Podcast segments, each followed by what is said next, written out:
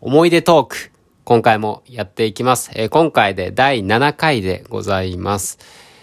えーこのラジオでは僕の今までのやってしまったなぁという失敗談、恥ずかしかったなぁという思い出などなど、まあ、赤裸々な、えー今までの記憶を掘り起こして、こう分かりやすく伝えていければなと思っております。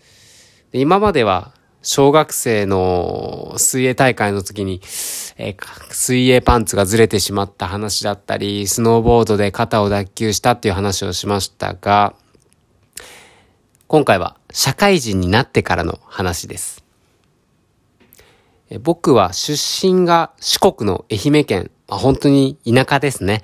まあ、愛媛県田舎っていうイメージがあると思うんですけれども、その愛媛県の中でもさらに田舎、お周りには田んぼだらけのようなところで生まれまして、でその後、まあ、高校までは愛媛県、で大学も、まあ、地方の国立大学に行きまして、まあ、卒業して、まあ、あれよあれよというように、えー東京のサラリーマンになりました。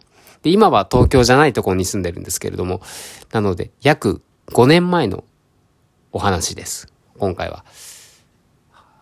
まあ、そういった形で、まあ、ずっと田舎育ちで、まあ、いきなり東京のサラリーマンになることになったので、まあ、毎日、こう、上を見上げて歩いてましたね。いや、高いビルがあるもんだなっていうのが、もう本当地元は一番高いビルというか建物が、もう病院とかね、老人ホームとか、まあ、基本的にはもう1階建て2階建てばっかりで、まあ、マンションもほとんどないようなところだったんで、もう本当にね、見上げて歩いてました。だし、まあサラリーマンなんで、まあ朝のね、満員電車ですよ。もうぎゅうぎゅうに押しつぶされて、どこからこんなに人が湧いてくるんだってもうね、東京住んでる人は本当にすごいなって今でも思います。まあそんな僕なんで、まあせっかくね、愛媛県のど田舎から出てきたんで、何かしたい。やってやるぞ。とそういう気持ちは持ってたんですよ。まあ、というのも、まあ、東京で約3年間、4年間働いていたんですけれども、まあ、役者だったり、アイドルの卵の人、あとは路上ミュージシャンとか、で、将来社長を目指しますって、そんな人も、まあ、東京にはもうたくさんの夢の始まり、もう希望、野心、もうそういった思いがたくさんあるなと思っていました。で、たまたま役者の卵の人と飲むこともあって、まあ、本当に刺激を受けましたね。うん。今はまだこう舞台で時々映画の脇役なんだけど、で、バイトも週5とか週6でやっていて、っていうそういう話を聞くとね、なんか僕も頑張らなくちゃなーって、もう本当刺激受けました、本当に。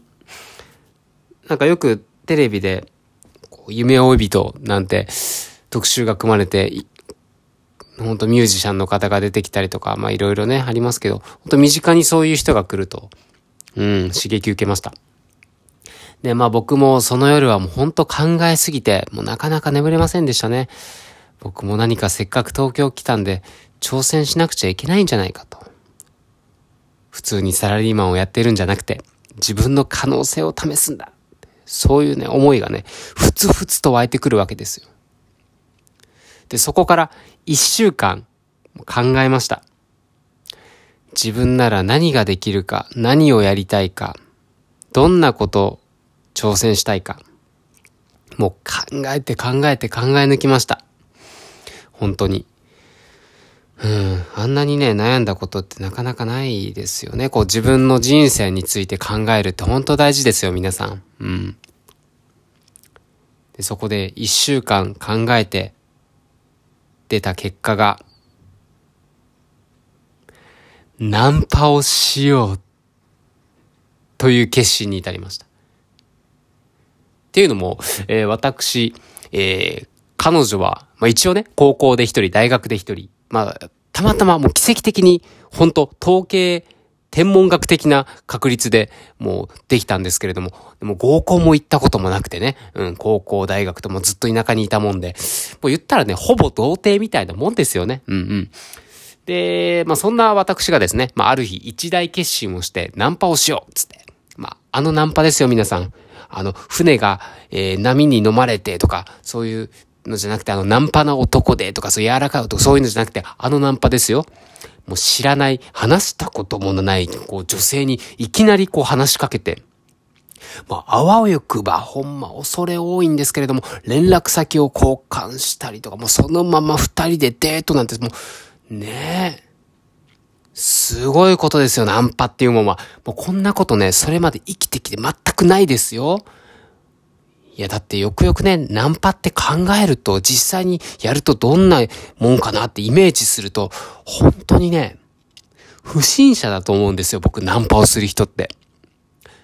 だってもう、いきなり声かけるんですよ、歩いてる女性に。だってもう女性の立場になってみてくださいよ。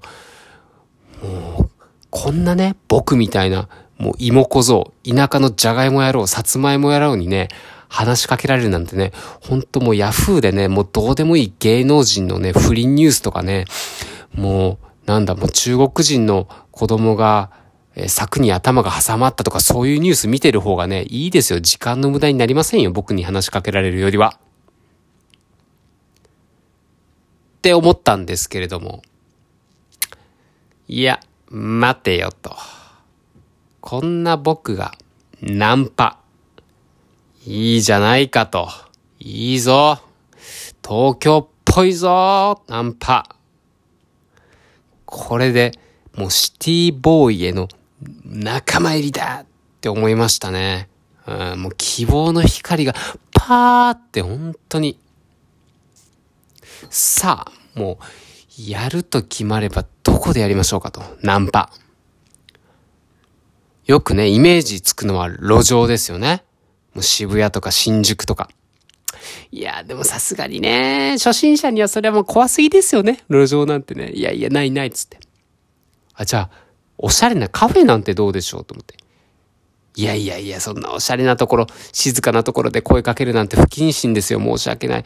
もう、お仕事の合間とかね、せっかくの休日ゆっくり楽しんでる方もいらっしゃると思うんで、そんな声かけるなんて。あ、じゃあ、よくある、こう、イベントっていうんですか？あの、ビールの、美味しいビールがいっぱい飲めるイベントとか、あと肉フェスとかそういう食べ物のイベントとか。いや、待て。一緒に行く友達がいない。一人でイベントに行くのは厳しい。